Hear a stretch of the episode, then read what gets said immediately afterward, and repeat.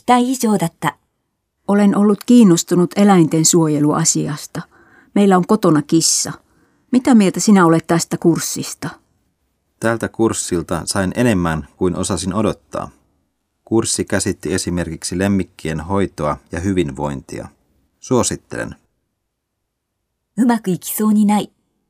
Kun vaimoni ei puhu, niin yritin jutella mukavia ja olla ystävällinen.